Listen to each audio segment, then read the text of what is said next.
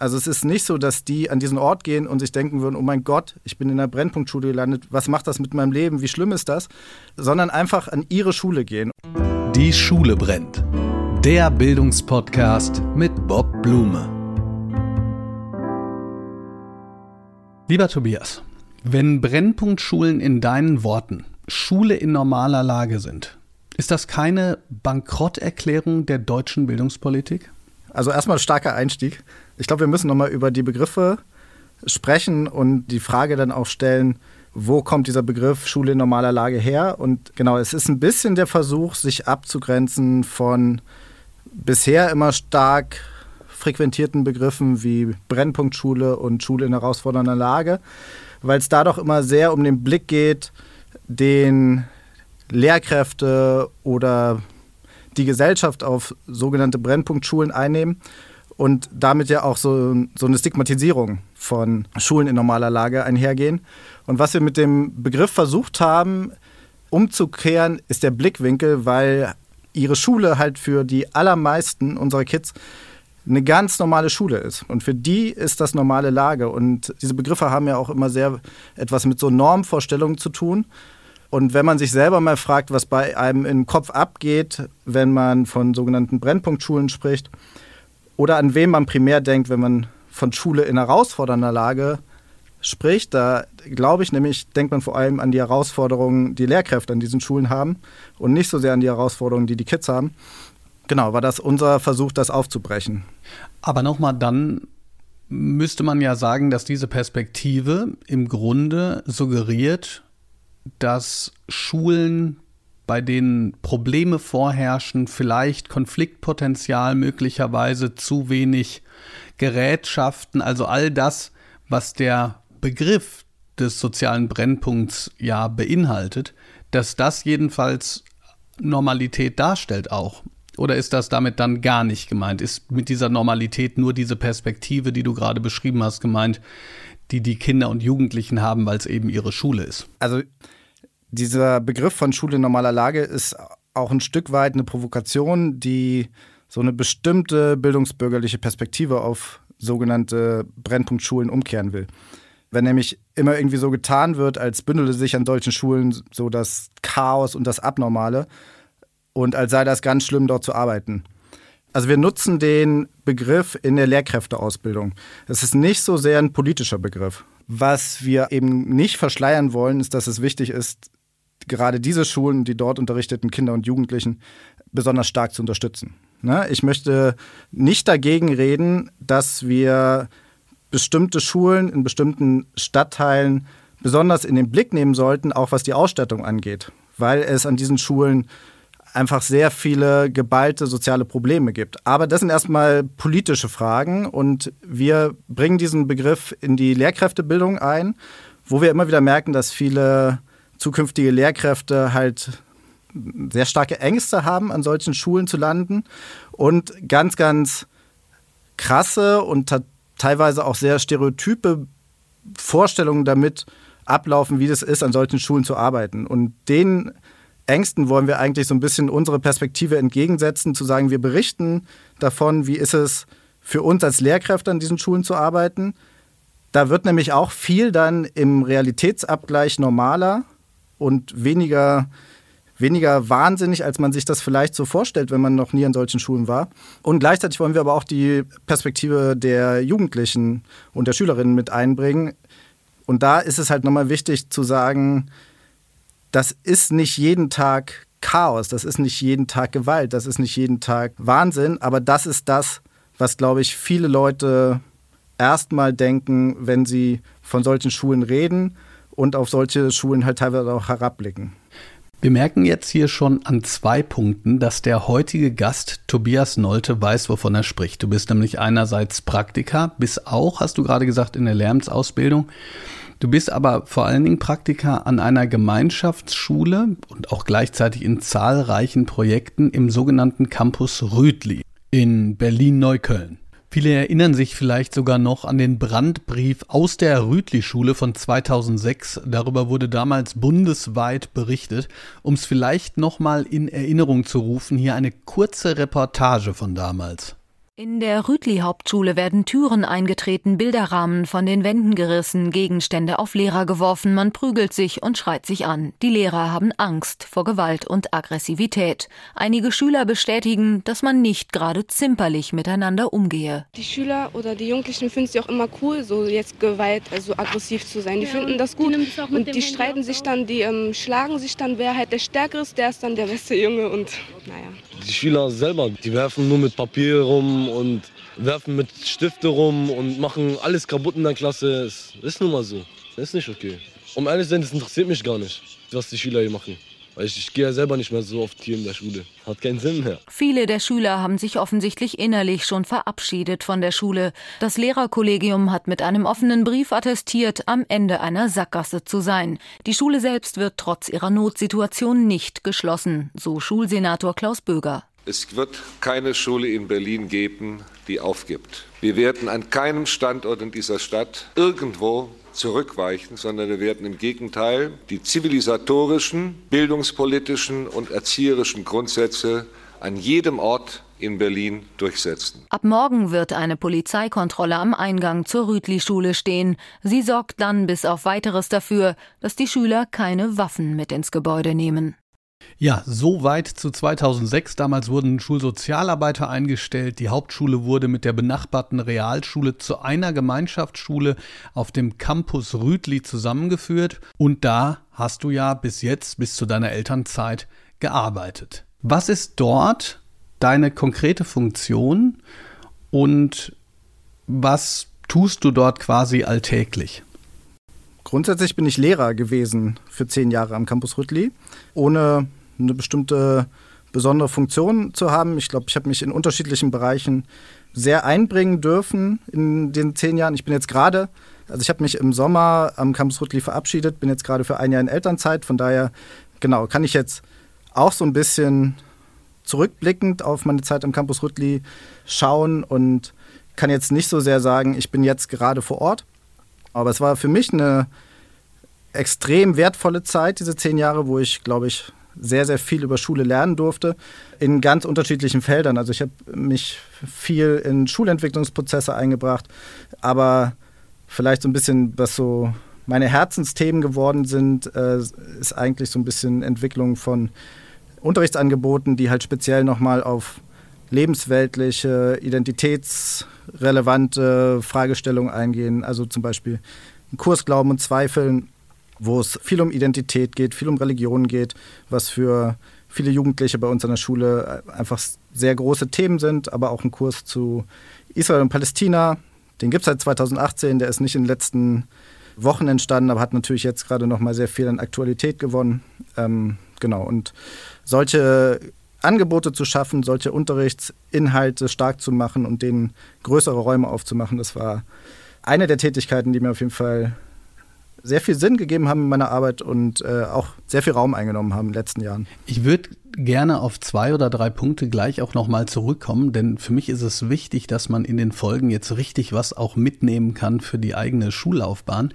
Zunächst aber wie hast du die Kinder und Jugendlichen denn so erlebt, als du mit ihnen gearbeitet hast? Denn zum Beispiel kam der Begriff zweites Referendariat auf, was in gewisser Weise aus meiner Sicht diesen Praxisschock auch widerspiegelt, den viele erleben. Also dieses Ankommen und Bemerken, dass das, worauf man vorbereitet wurde, nicht unbedingt das ist, wie man im tagtäglichen Leben eigentlich arbeitet. Wie hast du das ganz konkret erlebt? Gab es da vielleicht auch, ja, vielleicht beispielhafte Erlebnisse, die deutlich machen, warum es sich da für dich um ein zweites Referendariat gehandelt hat, als du dorthin gekommen bist? Also ich glaube, es ist wichtig dazu zu sagen, ich hatte keine Ahnung von solchen Schulen. Ähm, ich selber bin auf dem kleinen Dorf in Thüringen aufgewachsen. Ich habe in der Kleinstadt, dann war ich am katholischen Gymnasium. Ich habe dann irgendwie mehr oder weniger aus Versehen Lehramt in Marburg studiert, war dann im REF auch an einem katholischen Gymnasium in Bocholt an der niederländischen Grenze und bin dann nach dem Referendariat nach Berlin gegangen und Rüttli war das zweite Angebot, was ich bekommen habe und ich kann mich noch an das Vorstellungsgespräch erinnern, das ich damals hatte, wo ich dann auch sagen musste, ich finde das total spannend, aber ich muss ehrlich sagen, ich habe keine Ahnung und ich kann nichts einbringen, was mich dafür befähigt, hier jetzt einer von den guten Lehrkräften zu werden. Aber ich habe großen Respekt vor Leuten, die das können und ich würde das gerne ausprobieren. Das war ungefähr mein Text und dann habe ich aus Versehen, äh, nicht aus Versehen, dann habe ich die Zusage bekommen. Genau, und bin dann aber natürlich auch mit all diesen Bildern, ich 2013 auch noch hatte, da war ja dieser Rüttli-Brandbrief noch nicht ganz so lange her, an diesen Ort gekommen und war natürlich sehr darauf getrimmt, erstmal zu denken, ich muss mir jetzt als Lehrkraft hier Respekt verschaffen, ich muss Autorität ausstrahlen, ich muss irgendwie die Hoheit in diesem Klassenraum halten, weil das ja auch so ein bisschen die Erwartungshaltung ist als Lehrkraft, wenn man an so einen Ort kommt und das nochmal zusätzlich potenziert ist, wenn man an so eine Schule in Neukölln kommt, die schon so, äh, so krass mit Erwartungen aufgeladen ist. Und an meine ersten Jahre erinnere ich mich auch so ein bisschen an den verzweifelten Versuch, das hinzubekommen. Das hat mal funktioniert und häufiger auch nicht gut funktioniert. Und ich selber habe, glaube ich, auch echt Zeit gebraucht zu verstehen, dass das so selbst erfüllende Prophezeiungen sind. Wenn man so an diesen Ort geht, dann funktioniert das nicht gut, weil die Kids das ja merken. Die merken, das ist jemand von außen, der mit uns erstmal gar nicht viel zu tun hat. Der kommt hierher und geht automatisch in die Rolle rein, hier die Ansagen machen zu wollen. Und eigentlich weiß der nichts über unser Leben. Und kommt er auch so ein bisschen mit, vielleicht auch gar nichts mit uns zu tun haben will, diese Distanz zu halten, ja. um die Autorität weiter ausleben zu ja. können? Und das ist, glaube ich, das Problem, was viele Leute in vergleichbaren Situationen haben dass man sich eben nicht wirklich auf diesen Ort einlässt und nicht wirklich auf die Kinder und Jugendlichen, denen man da begegnet, einlässt und erstmal ja vielleicht auch so diesen Schutzpanzer Lehrkraft ein bisschen ablegt und als lernender Mensch dahin geht und nicht nur als lehrender Mensch. So und äh, das hat bei mir ein bisschen Zeit gebraucht, würde ich sagen. Das hat bestimmt ein, zwei Jahre gedauert, bis ich verstanden habe, welche Bedeutung Beziehungsarbeit hat. Da hat bestimmt auch nochmal eine große Rolle gespielt, dass ich dann Klassenlehrer wurde was äh, bei uns in der Schule einfach nochmal ein sehr starkes Prinzip ist, eine, eine sehr enge Verbindung, die man da mit den Jugendlichen eingeht, weil man einfach viel Zeit in seinen Klassen verbringt und wo man nochmal viel mehr darüber versteht, mit wem man es da eigentlich zu tun hat. Und ein zweiter Punkt war einfach, dass ich da auch auf tolle Kolleginnen getroffen bin, die auch meinen Blick auf Schule einfach nochmal stark erweitert haben und ja, mir ermöglicht haben, einfach auch diesen Job ganz nochmal ganz neu zu lernen und mich tatsächlich auch auf die Kids und auf diese Schule einzulassen. Und viel auch, vielleicht noch das als letztes, viel auch über den Haufen zu schmeißen, was ich vorher an Bildern hatte, wie Schule laufen muss. Da müssen wir auf jeden Fall gleich nochmal hin. Ich würde nur an eine Stelle nochmal, denn du hast ja den in diesem neuen Konzept verzweifelt, muss man äh, sagen, Versuch gemacht, das Biografische noch einzubringen. Das hätte ich dich sogar auch machen lassen noch, und zwar aber mit einem ganz bestimmten Perspektive. Und ja. zwar, wie hat sich denn deine Schullaufbahn in diesem katholischen Gymnasium ganz konkret von dem unterschieden, was du bei den Kindern und Jugendlichen am Campus Rütli mitbekommen hast? Ich habe keine so positiven Erinnerungen an meine Schulzeit ich habe ehrlich gesagt fast so egal Erinnerungen. Ich habe weder die Erinnerung, dass das furchtbar schlimm war, aber ich habe auch überhaupt nicht die Erinnerung, dass das für mich ein relevanter Ort war, wo ich auf Menschen getroffen bin, die über das Fach Lehrkraftsein hinaus für mich von Bedeutung war. Und das habe ich bei uns an der Schule ganz, ganz anders erlebt. Also diese Beziehungsarbeit, von der ich gerade geredet habe, das ist etwas, was man gar nicht so sehr als Lehrkraft orchestrieren muss, sondern was die Kids eigentlich machen. Also wenn, wenn du jetzt bei uns zu Besuch wärst äh, an der Schule und auf dem Schulhof wärst, dann hättest du in extrem kurzer Zeit bestimmt 10, 15, 20 Kids, die irgendwie gucken wollen, was ist das für ein Typ, was macht er hier? Und vielleicht auch ein bisschen gucken wollen, mit welchem Ziel ist er eigentlich hier und was will der hier? So, und von daher, die Kids bei uns sind extrem offen und sehr, sehr interessiert und haben nicht so diese Kontaktscheu, die ich als als äh, Schüler selber hatte. Also für mich war das eine ganz klare, ein ganz klar distanziertes Verhältnis. Da vorne war dieser Mensch, der jetzt irgendwie dafür bezahlt wird, mir Chemie oder Mathe oder Geschichte beizubringen. Und wo ich irgendwie das liefern musste, was das System von mir erwartet hat. Und dann bin ich nach Hause gegangen. Aber die Leute wussten nichts von mir. Und das ist bei uns einfach ganz, ganz anders. Und deswegen erlebe ich das als eine für mich selber viel zufriedenstellendere Art von, von Beruf, weil ich eben wirklich, zumindest nach meiner Auffassung, im Aufwachsen dieser Jugendlichen irgendwie Relevanz erkenne und bemerke. So. Und das, das ist einfach was total Schönes. Genau da und auch zu den drei, mindestens drei ganz wichtigen Punkten, die du gesagt hast, kommen wir auch nach den neun Kategorien. Diese Kategorien sind so jetzt konzipiert, dass ich dir sage, was die Kategorie ist und du antwortest lang oder kurz, nur sie sind halt eben etwas verändert. Bildung ist für mich. Wow. Das würde ich vielleicht ein bisschen unterscheiden. Also einerseits können wir über Bildung reden, das werden wir wahrscheinlich auch gleich noch mit der Frage nach Bildungsgerechtigkeit tun. Da geht es dann relativ stark darum, was am Ende in Leistungsbemessung abgefragt wird und was sozusagen mir Lebenschancen ermöglicht. So dass, dass man schaut, dass möglichst alle Jugendlichen die gleichen Chancen haben, diese Tests erfolgreich zu erfüllen. Das ist jetzt aber, das, was da abgefragt wird, ist für mich jetzt nicht unbedingt Bildung, sondern ich würde sagen, mein Herz als Glauben- und Zweifelnlehrer schlägt da ein bisschen in eine andere Richtung. Ich habe mich jetzt da. Sagt dir Peter Biri was? So ein, äh, genau, ein Schweizer Philosoph, der sich darüber auch Gedanken gemacht hat und ich. Es ist ein bisschen länger her, dass ich das gelesen habe, aber ich versuche es mal so ein bisschen zu paraphrasieren. Also sich einerseits erstmal bewusst zu sein, wie groß diese Welt ist und wie viele unterschiedliche Arten es gibt, in dieser Welt zu leben, sich dann bewusst zu sein über die Kontingenz. So, ich bin halt jetzt in diese Familie geboren, ich bin an diesem Ort aufgewachsen, aber das ist irgendwie auch alles ein großer Zufall. Und sich dann aus der Menge an Möglichkeiten auszuwählen, wie man leben möchte. So, und das sehr bewusst zu tun und nicht zu sagen, ich will das so machen, weil das vorher auch alle so gemacht haben. Das würde ich sagen, ist am Ende Bildung. Das ist deshalb total spannend, weil ich den Bildungsbegriff von Peter Bieri mal in, in glaube ich, einem Zeitartikel gelesen habe und den so spannend fand, dass ich das für mich quasi bloggend irgendwie umrissen habe. Und da ging es interessanterweise darum, dass Bieri sagte, bilden kann man sich nur selbst, aber die Schwierigkeit ist, dorthin zu kommen, dass man eben diese, diesen Aneignungsprozess durchführen kann. Das ist eben die Schwierigkeit. Der Kritikpunkt.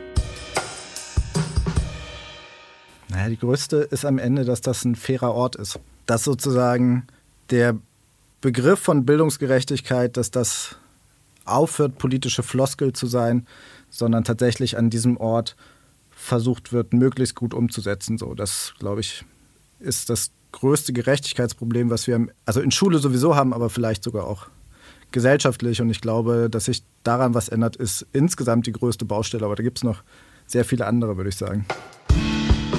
Wohin mit dem Geld? Also ich glaube, dass sich Schule sozusagen sehr grundsätzlich ändern muss. Und das heißt, unterschiedliche Leute in Schule reinholen und die für diese Arbeit auch gut bezahlen. Ist, glaube ich, ein wichtiger Punkt, auch um auf Lehrkräftemangel zu reagieren, dass wir mit multiprofessionellen Teams an Schule arbeiten. Ich finde es ein Skandal, sozusagen, wenn man sich klar macht, auch selbst in Neukölln ist es, glaube ich, so, dass unsere Schulpsychologin für fünf oder sechs Schulen zuständig ist. Also das ist, äh, ich weiß nicht, wie viele Kids das insgesamt sind, die die betreuen muss. An sich bräuchte man, glaube ich, pro Schule im Idealfall drei, vier Schulpsychologen. Zu den multiprofessionellen Teams gehören natürlich auch Sozialarbeiterinnen, die in Schule einfach eine extrem wichtige Rolle spielen und dementsprechend auch bezahlt werden sollten. Darüber hinaus wird Geld natürlich auch dringend benötigt, um Schulen baulich und technisch besser auszustatten. Was mir unter dem Gesichtspunkt Bildungsgerechtigkeit aber besonders bedeutsam erscheint, ist massiv in Frühförderung und Kitas zu investieren. Die sind einfach extrem wichtig und können an einem ganz frühen Punkt schon viel auffangen, müssen dafür aber auch dementsprechend ausgestattet sein. Was ich mir so als Leitprinzip wünschen würde, wäre, dass es bei knappen Ressourcen immer eine massive Priorisierung der Förderung von bildungsbenachteiligten Schülerinnen gibt. Denn es geht ja eigentlich nur in den Kitas und Schulen, dass diese Kinder das aufholen können, was sie von zu Hause an Unterstützung nicht bekommen. Und das bedeutet eben auch, dass wir sie in den Institutionen besonders stark unterstützen, ja eigentlich tatsächlich bevorzugt behandeln müssen. Es gibt übrigens verschiedene Zahlen, weil du gerade von der Schulpsychologin gesprochen hast, die vier oder fünf Schulen beaufsichtigt. Es gibt verschiedene Zahlen, aber ich glaube, ich habe es hier in dem Podcast auch schon mal gesagt. Die ähm, Verwaltungsvorschrift des Kultusministeriums, die schulpsychologische Betreuung regelt, geht von ungefähr einer Schulpsychologin, einem Schulpsychologen a 7000 Schüler aus. Und das Verhältnis war zumindest vor zehn Jahren ungefähr bei 1 zu 9000. Nur damit man sich das ungefähr klar macht, weil wir ja auch in einer Zeit leben, in der die, die schulpsychologische Betreuung auch aufgrund von anderen Faktoren nochmal dramatisch zugenommen hat. Ich würde dich gerne jetzt an zwei oder drei Dingen mal so richtig konkret festnageln wollen. Und zwar nicht im negativen, sondern im positiven Sinne. Du schreibst selber in einem Gastbeitrag zum Spiegel, indem du auch von diesen Schulen in normaler Lage schreibst und indem du auch schreibst, dass Schulen voneinander mehr abgucken müssten. Das ist ja auch eine häufige Forderung. Es ist in Deutschland ja immer wieder erstaunlich, wie Schule um Schule einen Schulpreis gewinnen kann, von der Politik dafür gefeiert wird und dann wird nichts getan, um das Ganze zu skalieren, wie man sagen würde, sondern es ist einfach so, dass die Schulen sich dann zwei Wochen darüber freuen können, diesen Preis zu haben und keiner hat wirklich was davon. Aber jedenfalls, darüber sprichst du und du sprichst eben auch von Beziehung. Was heißt das im Klassenzimmer Beziehung? Heißt das, dass forderst du Kuschelpädagogik? Oder worum geht es? Also ich glaube, Beziehung findet nicht nur im Klassenzimmer statt, sondern ist etwas, was auch ganz viel außerhalb vom Klassenzimmer aufgebaut wird. Ne? Also wenn ich unterrichte, dann ist mein Job in dieser Situation erstmal primär Unterricht zu machen, der für die Kids anregungsreich ist, der sie ins Denken bringt, wo sie was lernen können. So. Und das ist natürlich ein wichtiger Teil unseres Jobs. Und gleichzeitig tut die sozusagen die Arbeitszeitbemessung, aber so, als wäre das unser Job und nichts anderes als das. Ne? Also ich werde sozusagen für, für diese Tätigkeit, die ich vor den Kids verbringe als Lehrer im Unterricht, dafür werde ich bezahlt. Das ist meine Arbeitsbemessung. Und Beziehung ist etwas, das meiner Meinung nach bedeutet, dass ich für die Kinder und Jugendlichen ein relevantes Gegenüber bin, in dem Moment, wo es ihnen auch mal nicht gut geht, dass die zu mir kommen können und mit mir reden können, dass die mir vertrauen. Und das ist was, was ich nicht gut im Unterricht herstellen kann, sondern da muss ich mir außerhalb vom Unterricht Zeit für nehmen. Und das ist sehr, sehr zeitintensiv. So, wenn ich eine Klasse von 25 Kids habe, die ich von der siebten bis zur zehnten betreue und wo ja 25 Individuen drin sind, die alle ihre Geschichte haben und alle, alle auch als Individuen gesehen werden müssen. Und ich will denen gerecht werden, dann brauche ich dafür einfach sehr, sehr viel Zeit. Das ist einerseits auch dann, wenn ich, keine Ahnung, wenn ich auf dem Schulhof bin und Aufsicht habe und mit denen quatsche und mich mit denen über Fußball unterhalte oder darüber, wie es ist, gerade für sie Ramadan zu haben, dann ist das Beziehungsarbeit. Das kann aber auch, es kann aber auch Beziehungsarbeit sein, Konflikte zu klären. Und das ist, ne, das ist etwas, was sehr viel Zeit einnimmt und wo die Kids aber merken, ich bin tatsächlich da, ich bin gegenüber und ich beschäftige mich mit ihnen. Aber ist das, damit ich das verstehe, du sagst ja zu Recht, und das belegt auch die Forschung, ohne Beziehung kann Lernen eigentlich in der Form nicht stattfinden. Du hast es gerade schon gesagt, Autorität oder sagen wir nicht Autorität. Ich glaube, Autorität ist nicht schlecht, sondern autoritäres Handeln in dem Sinne, so dass man halt als äh, großer Hahn da rumstolziert und überhaupt keine Sensorik dafür hat, was bei den Kindern und Jugendlichen gerade abgeht. Das ist ja ein Unterschied. Aber um das zu verstehen, sagst du, das ist auch Job für die Lehrerinnen und Lehrer, für die Lehrerinnen und Lehrer und du musstest dir darüber klar werden, aber letzten Endes, ja, ist das, muss das einen größeren Raum einnehmen oder sagst du, diese Beziehungsarbeit ist auch etwas, was aktiv eingeplant werden muss. Ist es sogar Teil von Schulentwicklung? Also das, was du gerade ja. meintest, da würden ja jetzt viele Lehrkräfte sagen, Ah ja, klar. Also logisch ist, ne, spreche ich mit denen am Schulhof und löse Konflikte und so weiter. Das ist ja jetzt nichts, man sagen würde, ähm, okay, das wusste ich noch gar nicht. Also ich verstehe noch nicht so ganz, worauf, worauf zielst du? Wo ist da der Winkel, von dem aus du das betrachtest? Na, es muss klar sein, dass das Teil unseres Jobs ist, glaube ich. Wenn ich einen Arbeitsvertrag unterschreibe, dann ist da nicht eingepreist, dass ich Beziehungsarbeit außerhalb des Unterrichts mache. Und deswegen sind die Jugendlichen eigentlich sehr davon abhängig, dass sie auf Lehrkräfte, im Idealfall auf Klassenlehrerinnen treffen, die bereit sind, ganz, ganz viel Arbeit mit ihnen, Einzelgespräche, Konfliktmanagement, Krisensituationen, Berufsberatung, ganz, ganz viel on top zu ihrer normalen Arbeitszeit zu machen. Und das ist ja das ist ja eigentlich systemischer Wahnsinn, das so zu machen, dass man sagt, okay, das ist, einerseits wissen wir, wie relevant das ist für erfolgreiches Lernen und für erfolgreiche Bildungsbiografien, dass die jemanden haben, der das bereitstellt und gleichzeitig erlauben wir uns aber, das vom System erstmal gar nicht vorzusehen, sondern zu sagen, es ist schön, wenn du das machst, aber wenn du es nicht machst, können wir eigentlich auch nichts dagegen tun. So, und deswegen ist, glaube ich, ist nach wie vor ein großes Problem, dass es halt ein Glücksspiel ist am Ende, auf welche Lehrkraft ich treffe und ob die Kapazitäten hat und aber auch die Bereitschaft hat, über das Erwartbare hinaus in Beziehung zu gehen und mit den Kindern und Jugendlichen auch außerhalb vom Unterricht zu arbeiten. Das ist keine Selbstverständlichkeit, dass diese Arbeit gemacht wird. Also ich habe irgendwann mal, als ich Vater wurde, mal mitgezählt, dass ich für einen bestimmten Fall, da hatte ich eine eine Konfliktsituation in der Klasse, das zu betreuen, erstmal die Informationen zu bekommen, Einzelgespräche zu machen, dann die Eltern einzuladen, dann mit Schulleitung auch nochmal darüber zu reden. Also ich glaube, der Fall an sich hat, ich habe damals mal mitgerechnet, wie viel das an Zeit gekostet hat, das hat acht Zeitstunden gekostet. So. Und das ist zu einer normalen Arbeitswoche. Und das ist ein einziger Fall gewesen in dieser Woche. Da, da, kann man jetzt alles andere liegen lassen, aber dann werde ich auch den anderen wieder nicht gerecht. Und wenn man sich das Ausmaß klar macht, dass es eigentlich braucht, um allen Jugendlichen gerecht zu werden, dann brauchen wir, glaube ich, weniger Arbeitszeit sozusagen im reinen Unterricht berechnet und gleichzeitig aber mehr Raum und mehr Zeit, genau diese Arbeit zu machen, die übrigens auch Elternarbeit einschließt.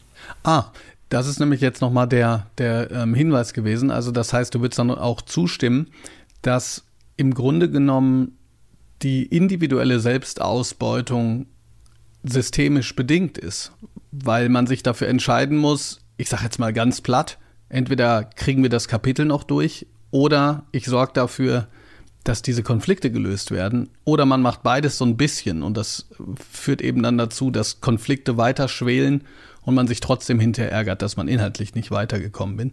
Ich glaube, ich würde die Ebenen jetzt so ein bisschen trennen. Also manchmal ist natürlich auch Konflikt, also es geht jetzt so um Konflikte. Ne? Es gibt, wie gesagt, auch echt einfach positive Beziehungsarbeit. Ich kann auch einen Hausbesuch machen und mich zum Beispiel ich habe vorhin Ramadan angesprochen, zu Iftar einladen lassen von Familien, die sich darüber freuen und dann lerne ich die halt kennen und erlebe auch die Kinder und Jugendlichen in dieser Situation nochmal ganz anders. Das ist ja nicht immer nur Konflikt und nicht immer alles, alles etwas, wo man, wo man dann jetzt erziehen muss.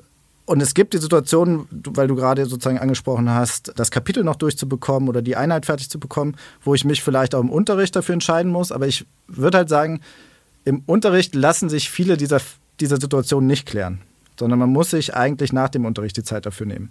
Und manchmal ist es aber auch wichtig, gerade wenn man Stimmung sozusagen innerhalb der Klasse hat, auch da mal eben auf das Beenden des Kapitels zu verzichten und sich den Raum im Klassenzimmer auch dafür zu nehmen, wenn es sozusagen die ganze Gruppe angeht. Aber häufig sind es ja Situationen, die eben gerade ein oder zwei Schülerinnen angeht, wo man dann einfach individuell gucken muss, wie man denen gut gerecht werden kann.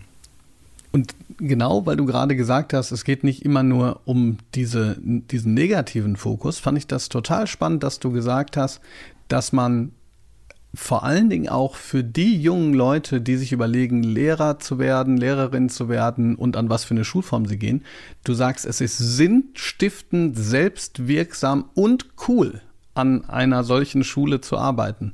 Erstmal ganz kurz, wie meinst du das? Und zweitens, Kannst du dich erinnern an ein konkretes Ereignis, wo du so, ja, entweder kon konkret in der Situation oder nachdem du nach Hause gegangen bist, dachtest, boah, das ist, deshalb mache ich den Scheiß hier?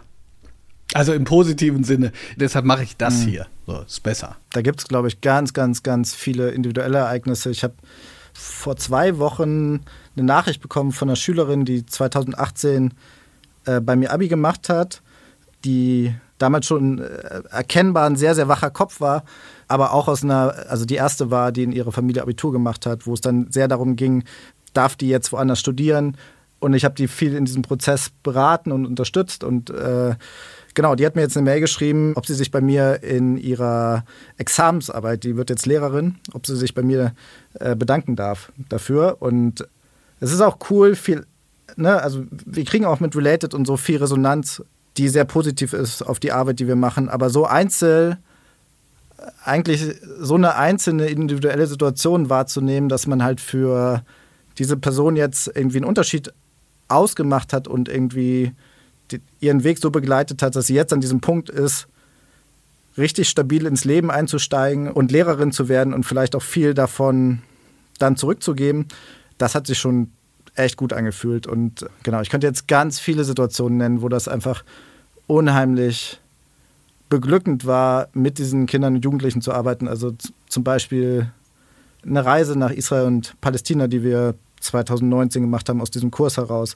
wo wir ganz große Sorgen hatten, kann man das jetzt machen mit unseren Kids, mit Neuköllner Jugendlichen? Ist das was, was uns vielleicht hinterher um die Ohren fliegt? Und dann zu merken, wie krass, wie krass lernbereit, wie krass offen die auch waren, sich auf diese für sie ja auch emotional total herausfordernde Situation einzulassen und wie sehr sich das gelohnt hat, diesen Aufwand auf sich zu nehmen, so dass äh, ja, das ist äh, total cool. Und Genau, und davon halt auch so ein bisschen zu berichten, ist, ist ja auch ein Teil von, von Related. Und da merkt man halt auch nochmal an den Jugendlichen, mit denen wir da arbeiten oder an den jungen Erwachsenen, dass wir es halt mit unheimlich vielen sehr aufgeweckten, sehr, sehr offenen Kindern und Jugendlichen zu tun haben, die sehr witzig sind und wo das Arbeiten einfach auch Spaß macht und sehr unterhaltsam ist.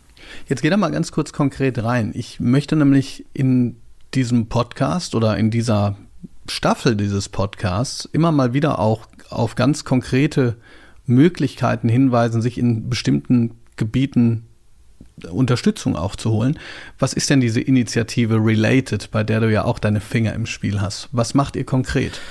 Das legen wir gerade fest, was wir eigentlich alles konkret machen, aber der große im Zentrum von Related steht eigentlich, dass wir seit 2018 da haben wir das das erste Mal gemacht, an Universitäten gehen und mit Lehramtsstudierenden arbeiten und versuchen sozusagen dem ja sonst oft sehr theoretischen Blick auf ihr zukünftiges Berufsfeld und Schule, den Studierende an Unis erfahren, eigentlich so ein bisschen so einen praktischen Gegenentwurf gegenüberzustellen und halt wirklich aus unserer Erfahrung zu berichten und auch zum anderen halt auch ja so ein bisschen Gegennarrativ zu diesen sehr stigmatisierenden, haben wir ja vorhin drüber gesprochen, sehr stigmatisierenden Bildern von sogenannten Brennpunktschulen zu liefern und zu sagen, warum wir eigentlich ganz gerne an diesen Schulen arbeiten. Ursprünglich war das was, was ich mit zwei Kollegen zusammen gemacht habe, die aber alle, wo wir auch gemerkt haben, eigentlich sind wir alle ziemlich ähnlich. Wir sind alle weiß, wir sind alle so Mitte 30, alle männlich und erzählen jetzt, wie es ist, in Neukölln zu arbeiten und erzählen so ein bisschen, wie Neukölln ist. Und wir sind alle nicht in Neukölln aufgewachsen und ähm, haben da dann gemerkt, okay, wenn wir dem wirklich gerecht werden wollen, über Schule in Neukölln zu berichten, dann brauchen wir eigentlich auch die Kids an den Unis. Und haben dann entschieden, irgendwann die Jugendlichen einfach mitzunehmen und die sozusagen selber berichten zu lassen, selber ihre Geschichten erzählen zu lassen. Und ich würde sagen, das ist der Kern von Related, dass da Schülerinnen und Lehrerinnen zusammen an Universitäten gehen, mit Lehramtsstudierenden arbeiten und davon berichten, was es heißt, an diesen an sogenannten Brennpunktschulen zu lernen und zu lehren und wie wir das machen in unserer Praxis.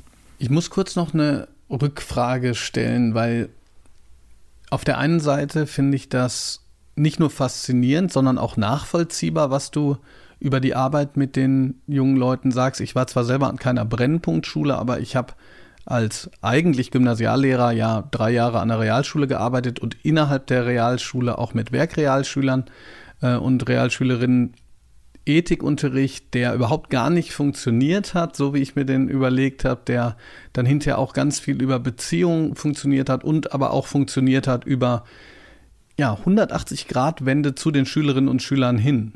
Also ganz konkret da sollte es mal um Glück gehen, ne? Und dann ist, hast du so ein Schulbuch, wo irgendwelche sehr komplizierten Texte über Glück stehen und ich habe irgendwann gesagt, das ist jetzt Quatsch, sondern wir gucken uns jetzt mal das Glück an, was, was die haben, wenn sie bestimmte Tätigkeiten machen und alle machen das und erklären sich dann, warum sie es gut fanden und so weiter und so fort.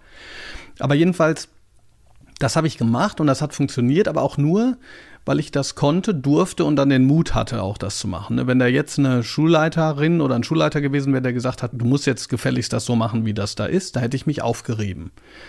So, sehr lange Vorrede. Was ist denn mit all denen, die sich so aufreiben? Machen die was falsch oder was bräuchten die? Machen wir es andersrum. Machen die was falsch ist ja immer so ein ganz schwieriges Ding. Ja, man kann ja auch vor lauter richtig machen, was falsch machen. Ja, weil man dann allen helfen will, man jeden Konflikt lösen will und weil man gar nicht, weil man sich komplett selber verliert. Aber was würdest du Leuten raten, die in so einer Überforderungssituation auch sind, wie du damals da drin warst? Denn du musst ja irgendwann den Punkt gehabt haben, wo du gesagt hast, also so kann ich das nicht mhm. weitermachen. Und wenn ich es anders mache, dann erlebe ich es eben auch als sinnstiftend und relevant. Mhm. Also ich muss fairerweise sagen, dass ich den Job einerseits immer als, das hast du ja gerade angesprochen, als sehr beglückend und sinnstiftend erlebt habe, aber auch eigentlich über die kompletten zehn Jahre als sehr aufreibend. Ne? Also ich habe jetzt kein Patentrezept zu sagen, ja, okay, mach das mal einfach so, wie ich das gemacht habe und dann ist das easy und man hat einfach eine gute Zeit, sondern das war immer sehr, sehr, sehr anstrengend und ging häufig auch ganz schön doll an, an meine Kräfte und Ressourcen. So. Ähm, und das ist wichtig mitzuerzählen. Ne? Also so eine reine, so eine reine heile Weltgeschichte äh, wäre eine ziemliche Lüge. Was ich aber wichtig finde und selber dann immer mehr gemacht habe, ist eben genau die Bewegung zu machen, die du gerade beschrieben hast, sich klar zu machen, okay, mit welchem Blick auf Bildung und auf das, was es wohl vermeintlich braucht, komme ich jetzt als Lehrkraft an diesen Ort und ist das jetzt wirklich so gesetzt? Oder können wir vielleicht auch über Inhalte und Kompetenzen anders nachdenken und andere Zugänge schaffen? So. Wenn man sich die Freiheiten dann so ein bisschen rausnimmt, und ich würde behaupten, da sind eigentlich ziemlich viele innerhalb des Schulsystems da. Inhalte. Du machst das ja ganz konkret, ne? Also du hast ja, zum voll. Beispiel, da musste ich lächeln, äh, als du gesagt hast, man kann Lyrikinterpretation auch anhand von Rap-Texten äh, lehren. Da muss ich deshalb lachen, weil ich da meine Dokumentationsarbeit damals drüber geschrieben habe. Das war zwar Casper, also man und nicht jetzt irgendwie, obwohl Flair ist gerade auch nicht mehr, aber jedenfalls. Ja, ja, ähm, gut. Ne, also man hat Freiraum, man hat Freiraum. Ja. Voll. Und dadurch ist halt auch würde ich sagen, wenn man sich diese Freiheiten nimmt und sich halt tatsächlich darauf einlässt, eben schulische Angebote oder Bildungs, das ist ja wirklich Bildung. Also man muss ja nicht so tun, als könntest du nicht mit Deutschrap wirklich auch zu Lyrik arbeiten. So, äh, sondern da, man muss da schon hingucken, mit was arbeitet man dann. Ne? Ich gebe jetzt mal einen Tipp raus, weil ich mit dem Text eingestiegen bin. Es gibt äh, ein Lied, das heißt Vögel von Oje Kimo.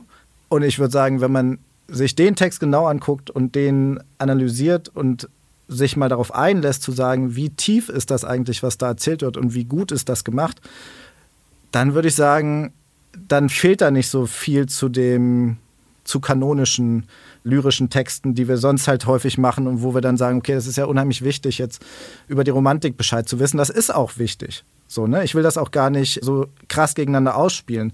Ich würde nur sagen, was wir halt häufig brauchen, ist so ein bisschen ja so, so, so, ein, so einen bildungskanonischen, bildungsbürgerlichen, äh, so eine Hoheit auch in Frage zu stellen und sich zu überlegen, okay, das mag ja ganz gut sein, dann irgendwann sich auch mit Eichendorf zu beschäftigen, aber wir brauchen sozusagen didaktische Brücken, um dahin zu kommen. Und die funktionieren halt über Zugänge, die für die Kids erstmal relevant sind. Und irgendwie ein Gedicht, wo Eichendorf sich Gedanken über den Wald macht, das hat mit Jugendlichen aus Neukölln erstmal nicht viel zu tun vielleicht kommen die irgendwann auch dahin, das relevant zu finden. Aber wir brauchen Brücken dafür und die müssen wir, glaube ich, als Lehrkräfte schaffen. Und dann kann das halt auch total Spaß machen, weil man dann auch eine andere Energie im Raum hat und ein anderes Interesse und dann merkt, dass wirklich was passiert. Ganz am Ende dieser Folge. Ich würde gerne für die Zuhörerinnen und Zuhörer noch, noch was, du hast ja gerade schon eine Sache gesagt, äh, Konkretes zum Mitnehmen haben. Gibt es irgendwas, ein Angebot, related hast du schon gesagt, eine Seite, ein Buch, ein Video, das du empfehlen würdest, wenn jemand sagt, er oder sie würde da konkret gerne auch noch mal weiterlesen. Deine Gastbeiträge für den Spiegel haben wir auch schon erwähnt. Wenn Leute sagen, ah, ich würde das gerne jetzt noch mal so ein bisschen weiter durchdringen. Äh, richtig gut, um das Problem der Bildungsgerechtigkeit zu verstehen, ist auf jeden Fall Mythos Bildung von Aladdin El-Mafalani. Das ist meiner Meinung nach ein super Überblick darüber, wie komplex das Problem von Chancenungleichheit ist und gleichzeitig ist das einfach sehr gut erklärt. Ein Roman, den ich vor kurzem gelesen habe, kann ich auch sehr empfehlen, nämlich Hund, Wolf, Schakal von Besat Karim Khani. Es ist meiner Meinung nach eines der besten Bücher, was ich bisher über Neukölln gelesen habe. Es ist unfassbar einfühlsam und poetisch und macht irgendwie, erklärt ganz gut diese harten Jungs aus Neukölln. Und man versteht, wenn man das liest, einfach auch, wie, wie anstrengend und belastend das ist, sich in dieser oftmals von Armut, Ausgrenzung und Gewalt geprägten Welt behaupten zu müssen. Ein letzter Tipp, weil wir hier auch im Format Podcast sind. Es gibt einen ganz, ganz tollen New York Times Podcast mit dem Titel Nice White Parents. Der erzählt in fünf Folgen die Geschichte einer Schule in normaler Lage in Brooklyn. Und was dieser Podcast sehr anschaulich herausarbeitet, ist, wie häufig auch gerade so scheinbar wohlmeinende weiße Eltern viele Privilegien mitbringen und eigentlich ja nur das Beste wollen, auch ein Problem bei der Entwicklung von Schulen zu mehr Chancengerechtigkeit darstellen können. Und dass so diese Formel von der besseren Durchmischung nicht unbedingt immer die beste Antwort für die bildungsbenachteiligten Kids ist. Jetzt bedanke ich mich bei dir. Es war mir eine Freude. Du hast ganz tolle Einsichten gebracht und ja, der ein oder andere wird gemerkt haben, dass manchmal eine andere Stimme aus mir rausgesprochen hat. Ich finde es trotzdem auch wichtig, den Perspektivwechsel zu üben. Gab es irgendwas, was nicht drin war, wo du jetzt noch sagst, also die drei Sätze würde ich ganz gerne auf jeden Fall an dieser Stelle noch sagen? Ähm, ja, wenn du mir jetzt schon die Möglichkeit lässt, äh, hier ein bisschen Werbung zu machen.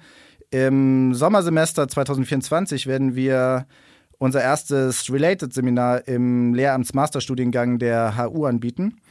Bisher waren wir immer mit so Workshops an den Unis und deswegen freuen wir uns jetzt halt total auf die Gelegenheit, über ein Semester lang mit den Studierenden wirklich vertieft zu unseren Themen arbeiten zu können. Wer sich an der HU also für Themen wie Bildungsungerechtigkeit, Bedeutung von Beziehungsarbeit interessiert, sich mit seinem Professionsverständnis als Lehrkraft auseinandersetzen will und vielleicht auch noch ein bisschen Input zu Schul- und Unterrichtsentwicklung bekommen will und dann vielleicht auch noch die Chance ergreifen will, unsere super sympathischen Related Students kennenzulernen, den laden wir ganz herzlich zu unserem Related-Seminar im Sommersemester ein. Vielen Dank, lieber Tobias. Schön, dass du da warst. Die Schule brennt ist eine Produktion von Auf die Ohren, exklusiv für den SWR. Redaktionelle Leitung Katharina Kern. Postproduktion Indus Gupta. Sounddesign Milan Fay.